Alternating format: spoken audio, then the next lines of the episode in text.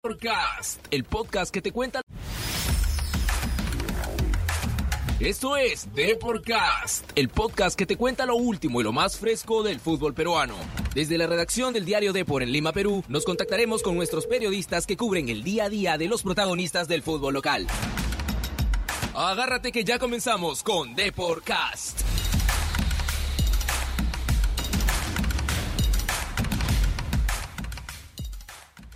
Hola, ¿qué tal amigos de Deporcast?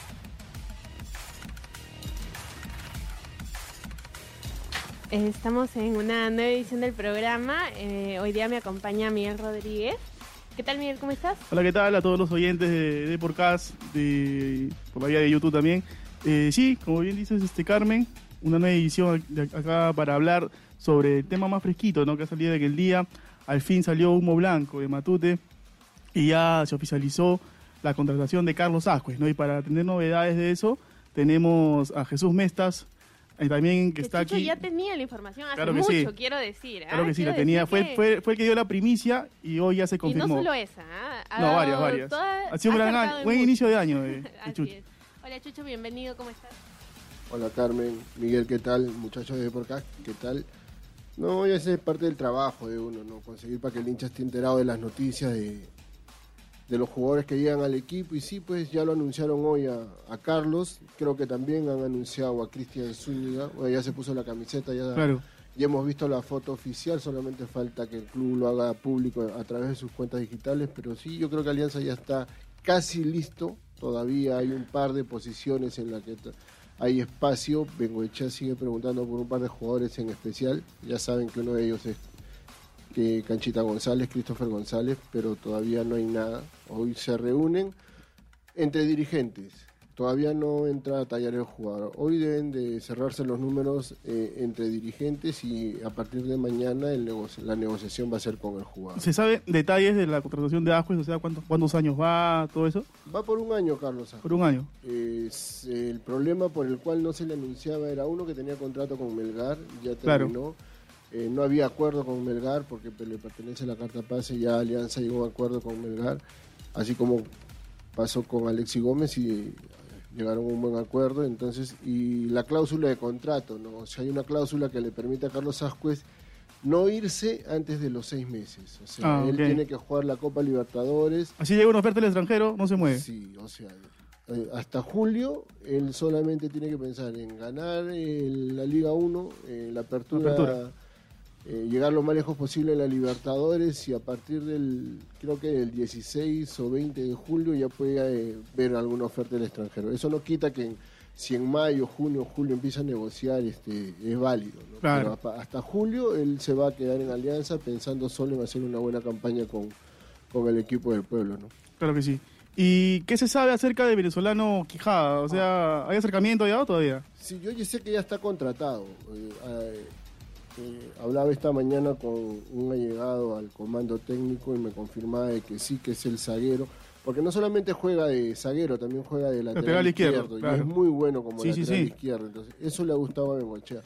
Eh, si tú te pones a ver los equipos eh, que ha armado Bengochea, siempre ha buscado zagueros que tengan uno perfil izquierdo y el otro perfil derecho. Salazar es el perfil derecho, eh, me han dicho que va a ser central para esta temporada. El año pasado lo utilizó mucho de lateral, pero a Bengochea le ha gustado la posición en que ha estado jugando de central y el otro sería Quijano, que ya está prácticamente...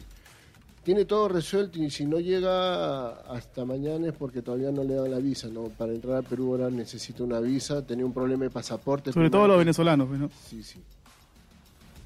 Y cuéntanos eh, qué hay sobre Beto da Silva, también suena en Alianza Lima, qué tan cierto es eso y cómo, cómo iría hasta el momento. Bueno, Beto, es- así como Canchita González es un jugador que a Pablo Bengochea le gusta, así como pidió Ascuez, como pidió a Rivadenera, Beto da Silva siempre está en el radar del profe, ¿no? Yo creo que es un jugador que a cualquier, cualquier técnico le gustaría tener. Pues yo dudo mucho que en este momento tenga alguna opción, porque no es un jugador barato y Alianza ya invirtió mucho, me explicaban eso esta mañana, y invirtió mucho en, jugadores en los cuales Bengochea pidió con urgencia lleguen los refuerzos. O sea, asegurado el arco, asegurado la defensa. Si se ponen a ver cómo ha trabajado en, Alianza en las contrataciones, lo ha hecho como tiene que hacerse toda, todo lo, lo que tiene que hacer todo equipo, ¿no? De atrás para adelante. Entonces empezó con los defensas, eh, aseguró a, Gómez que lo piensan utilizar como un lateral izquierdo. Después este, empezó con Bayón en la línea central, en la primera línea de volantes. Eh, llegó Deza, este, ya tenía los dos uruguayos, a Rodríguez y a Balboa adelante. Nos faltaba el arco, llegó Rivadeneira, ahora llegó Vázquez. Entonces falta un delantero que no es prioridad, me dicen, para Bengochea, pero Beto da Silva siempre le gustó, entonces no es barato, hay que ver también el tema, hay que pagar un préstamo, vamos a ver si él se puede liberar y cuánto cuesta, sobre todo eso, ¿no?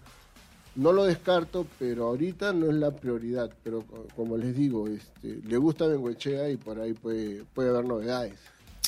El amistoso está pactado para la fecha. ¿Tienes la fecha? ¿De contra Millonarios? El noche blanca. 22 de enero a las 8 de 22 la de noche. enero. Todo va a empezar a las 7 con la presentación de los jugadores. Y a las 6 Gilberto Santa Rosa va a dar el show de Ok, 45 ah, también va a haber baile también. Sí, va- todos los años. Claro. Y, todo, y todo este tiempo, entonces, hasta, hasta la fecha del partido contra Millonarios, van a mantenerse en Cineguía entrenando todavía. Sí, este, a ver, te cuento un poco. Este sábado a las 8 de la mañana tienen el primer partido de práctica, va a ser entre equipo A y B. ¿Ya? El próximo miércoles 15 tienen un amistoso con Cantolao ahí en Cieneguía y el 18 es el tercer amistoso que van a jugar contra San Martín en Cieneguía también. Este, de allí es muy probable que haya un partido más, pero solamente los que no vayan a formar parte del partido oficial del 22, porque está muy pegado. ¿Ya? Entonces, el 20, que es lunes, habría un partido contra la Zafat, eh, los jugadores que no van a formar parte de...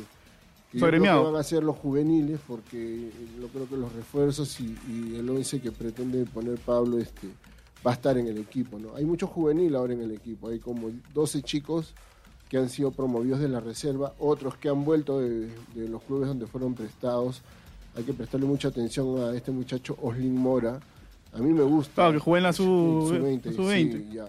Fue en San Martín también, ¿cierto? Sí, estuve en San Martín. Ha vuelto él, ha vuelto el Tato Rojas, que ha estado en UTC. Ha sido Fabio, Fabio Rojas. Claro, ha hecho muy buena campaña.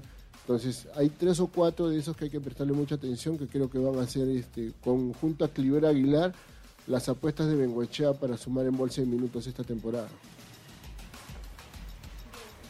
Bien, Chucho, muchas gracias. Este, vemos que, que Alianza está bien, ¿no? Sí. O sea, tiene nuevas contrataciones, tiene jóvenes que están regresando o ingresando al primer equipo, entonces se va preparando bien. ¿Qué te parece si vamos con Universitario de Deportes? Tenemos aquí Sí. la cuña. Sí, claro que sí.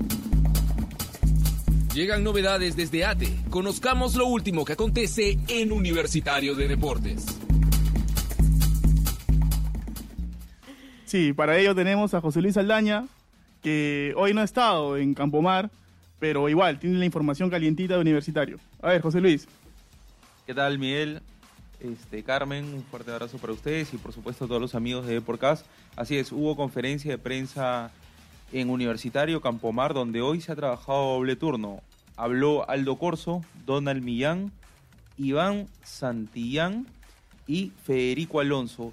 Eh, de todo lo, lo que dijeron los cuatro, me quedo también, eh, me, llamó mucho la atención lo que habló este último, el, el zaguero uruguayo, que cuando le preguntaron eh, qué tanta valla sentía con, con la presencia de Cristian Ramos y Alberto Rodríguez, que habían defendido a la U el año pasado, él decía, más allá de la presión, lo noto como un desafío.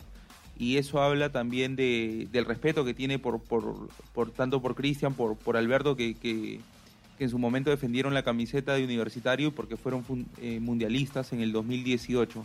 Creo que eso llamó mucho la atención en, en Campomar y también la palabra de Donald Millán que rescataba eh, el amistoso que se iba a afrontar tanto Huracán y sobre todo con Boca Juniors de cara a lo que se viene con, con Carabobo en Venezuela. ¿Qué decían del amistoso? Me parece que, que va a ser como una prueba para, para Libertadores, ¿no? Sí, sienten que es el termómetro ideal para ver qué se tiene que corregir. No ha tenido mucho tiempo la U, eh, a partir de- por eso a partir del 26 de diciembre del año pasado inició la pretemporada con, con Gregorio Pérez a la cabeza y entonces desde ahí este, se comenzó a trabajar en ello. El plantel está viajando mañana por la noche Brian Velarde al parecer no integraría la lista, eh, según confesó el propio técnico universitario, tiene una lesión en la rodilla, cerca de 25 días de para y este pero creo que el ambiente es positivo. Ayer conversábamos con Alexander Zúcar, hoy tuvimos la nota que salió en la edición impresa del diario y nos decía que, que hay muy buenos rendimientos. Eh, se notó en el partido contra la SAFAP, en el primer amistoso del año y luego contra la Universidad San Martín. José Luis, y se vislumbra ahí un posible 11, así yo sé que yo sé que es muy lejano todavía porque son los primeros entrenamientos y todo, incluso ni siquiera ha tenido partidos de preparación, pero a ver, tú que ahí tienes tus fuentes y manejas información, hay un posible 11, ¿quién, le gusta más a, Gregorio Pérez? ¿Por qué jugador está un poco encan- encantado? ¿Tienes- ¿Te ha llegado esa info todavía? A ver, lo cierto es que por ahora está jugando solo con un 4-3-3. Todavía no, no se ubica ese 4-2-3-1 donde podríamos ver a Millán flotando detrás del punta. Eh, yo creo que, que en el arco va a ir José Carvalho, a ver si me apuran un poco. Aldo Corso. Federico Alonso creo que va a arrancar, es el refuerzo, para eso ha llegado. Hay que ver si es que lo complementa eh, Neliño Quina o Junior Morales. Está también Luis Valverde. Yo creo que por perfil me parece que Luis- eh, Junior Morales, hoy día justo hablaba Federico Alonso que puede jugar por izquierda sin ningún problema. Como lateral, Iván Santillán. No sé, más allá de lo que sabemos que ofrece Donald Millán, si es que va a variar en algo, sobre todo ante Huracán, esa línea de volantes con tres, que es Armando Alfajeme, Rafael Guarderas y Gerson Barreto, que ya se conocen. Mis dudas, mis dudas eh, empiezan metros más arriba. Recordarán compañeros, eh, el año pasado cuando ya hacíamos programa, prácticamente conocíamos en memoria quiénes estaban, tanto Alejandro Hover, por ahí Antonio Osorio y Alberto Quintero, porque no había muchas variantes. Una de las particularidades para este año, por tantas incorporaciones es que hay, es de que es un dolor de cabeza para, para seguramente para Gregorio Pérez conformar a los tres atacantes. Jonathan Dos Santos para mí es fijo de punta que Jan Ferrari, gerente deportivo del club, hoy destacaba lo que significaba su presencia en el fútbol peruano.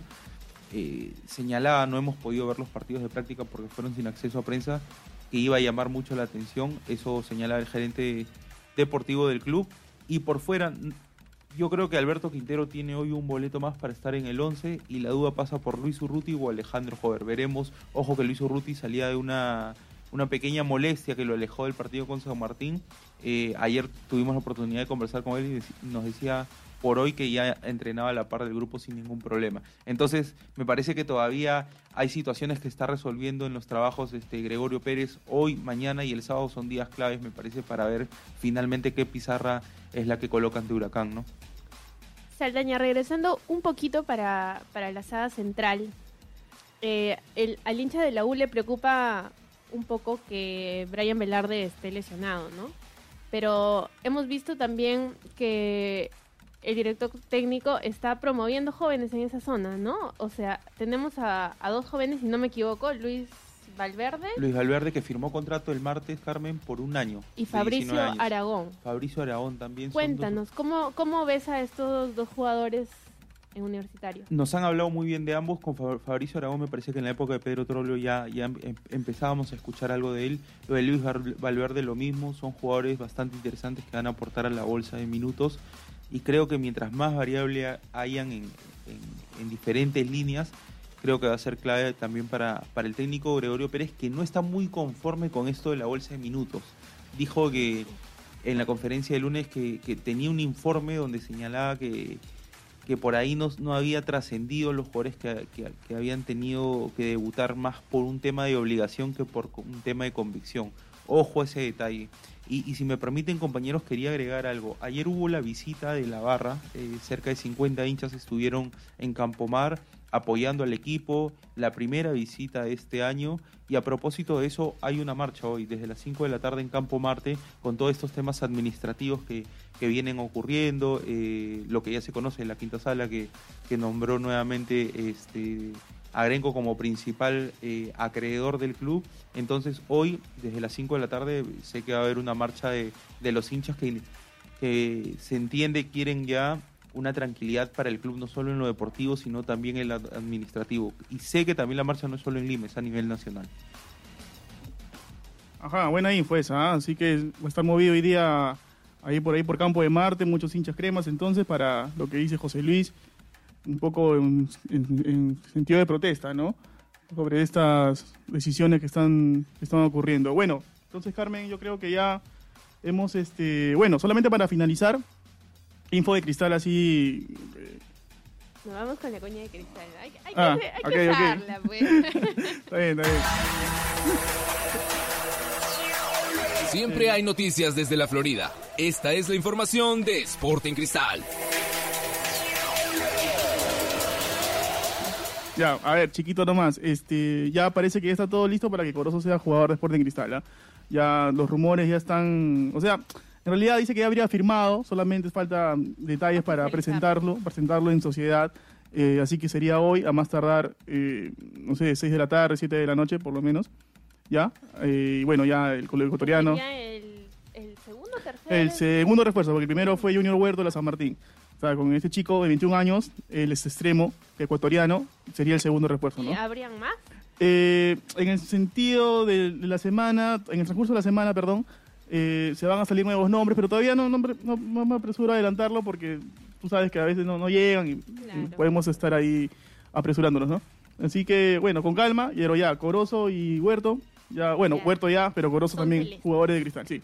Listo, Miguel, muchas gracias. Entonces, ya estamos por finalizar. Ya estamos con toda la info calientita. No se olviden que igual en, en la web constantemente estamos colgando toda la información y en el diario impreso eh, está mucho más extensa. No se olviden de comprarlo. Y nada, eso sería todo Sí, sí. por hoy, ¿no? Listo, un abrazo para todos y chao, chao. Chao.